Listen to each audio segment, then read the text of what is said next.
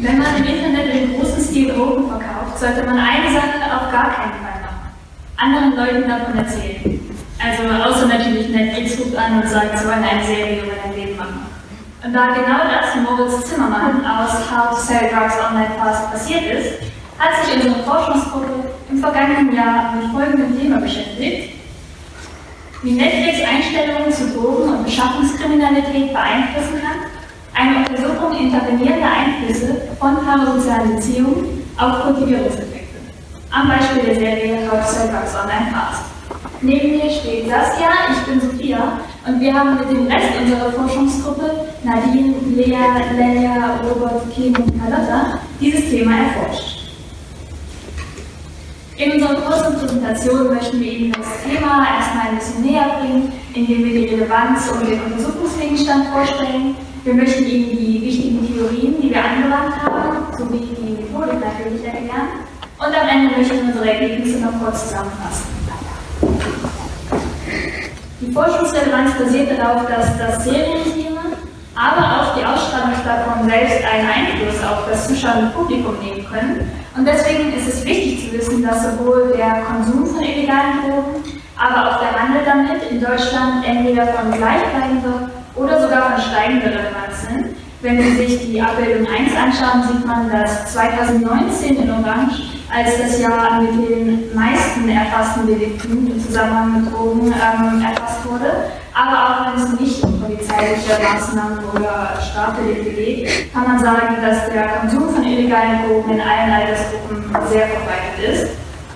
Und unser zweiter Relevanzfaktor, das Streaming, ist vor allem bei den unter 30-Jährigen von Bedeutung.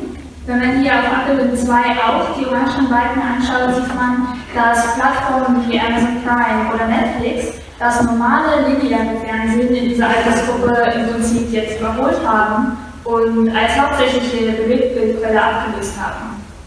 Wir haben in unserer Forschung den Begriff der Rezeption, also des Schauens von der Serie, auf Streaming angepasst und ein bisschen aktualisiert. Und deswegen haben wir uns nicht nur der, äh, die Anzahl der gesehenen Folgen, sondern auch den Zeitraum, in dem die Serie geschaut wurde und den Zeitpunkt, zu dem die Serie zuletzt geschaut wurde, ähm, als Rezeption definiert. Denn wenn man sich so die Serie in einem anderen Zeitraum anschaut, kann das durchaus einen Einfluss darauf haben, wie man die Medienbotschaft verarbeitet.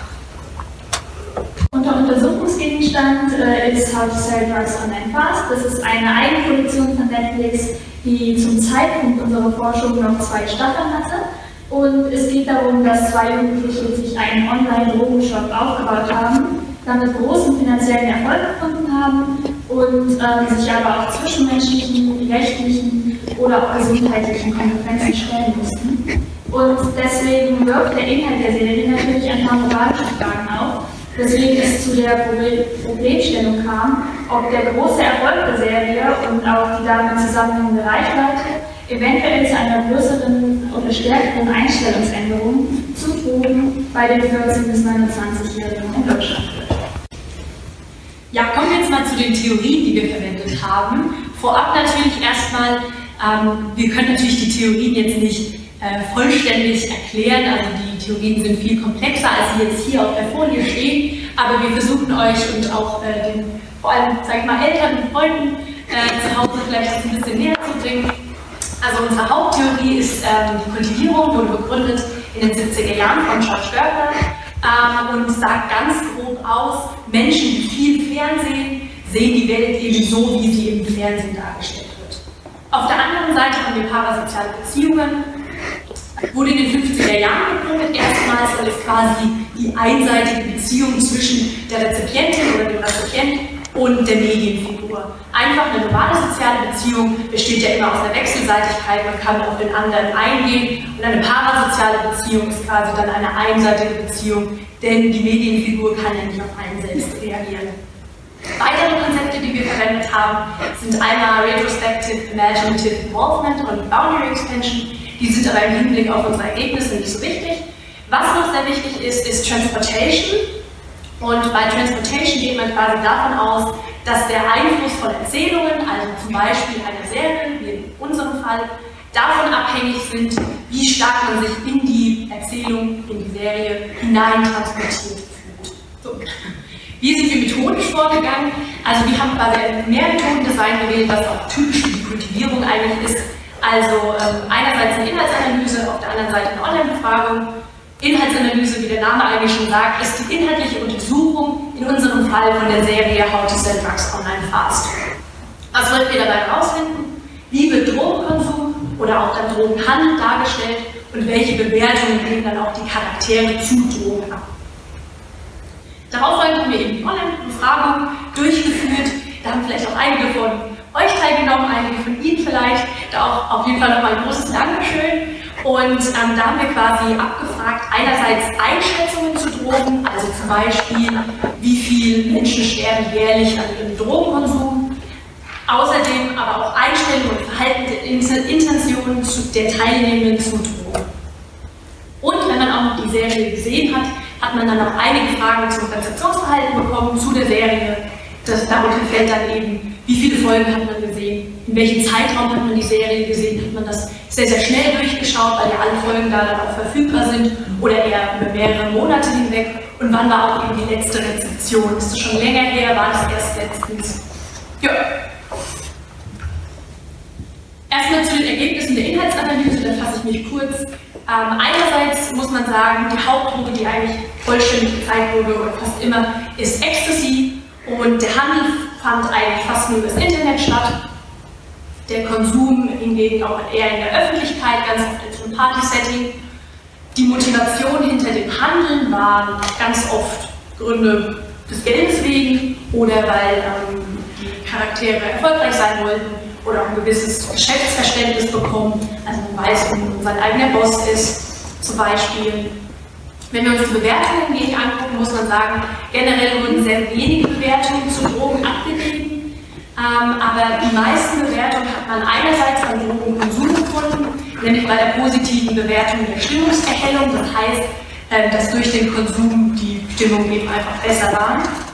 Eine andere Bewertung, die sehr, sehr häufig vorkam, war eine Bewertung zum Drogenhandel, nämlich die negative Bewertung psychischer Schaden. Darunter fällt auch Angst vor physischem Schaden, denn die Hauptcharaktere hatten ganz oft Angst davor, physischen Schaden zu erlangen durch ihren Drogenhandel.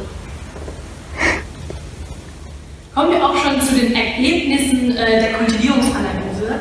Grundsätzlich muss man sagen, dass die intensive Auseinandersetzung mit unserer Serie, also darunter fällt sehr, sehr starke parasoziale Beziehung zu den Hauptcharakteren, ähm, ein geringer Zeitraum, Serie sehr, sehr schnell angeschaut und die Folgenanzahl, also man hat sehr, sehr viele Folgen, wir alle gesehen, dass diese intensive Auseinandersetzung bei uns, also bei unserer Serie, tatsächlich eher zu negativen Effekten geführt hat. Das heißt, die Charaktere nicht die Charaktere, die Teilnehmenden, die haben dann äh, Drogen eher negativ gesehen.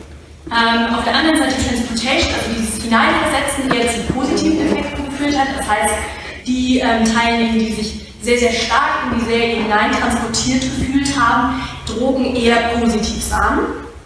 Dasselbe auch bei anderen Serien im Drogenkontext. Ähm, die Teilnehmer, die vielleicht äh, ja auch teilgenommen haben, vielleicht von euch, von Ihnen, ähm, wissen wir haben auch noch andere Serien abgefragt, so im Drogenkontext, zum Beispiel Breaking Bad. Und das war dann eben so, dass wenn man viele andere Serien in diesem Drogenkontext gesehen hat, das dann eher zu positiven Effekten geführt hat, dass man Drogen positiv gesehen hat. Deswegen muss man sagen, bei uns konnten wir jetzt bei unserer Serie nicht unbedingt Kultivierungseffekte feststellen, wobei man vielleicht auch eher von Kultivierung im weiteren Sinne äh, sprechen kann, nämlich dass es vielleicht eher darauf ankommt, die Botschaft mehrmals zu sehen. Das heißt, wenn man viele Serien im Drogenkontext gesehen hat, anstatt eben so ein intensives, einmaliges Rezipieren.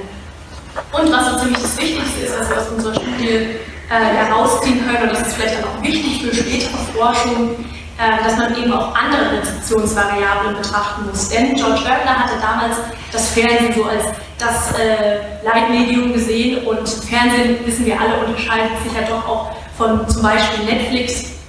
Und da ist es eben vor allem wichtig, zum Beispiel den Rezeptionszeitraum zu betrachten,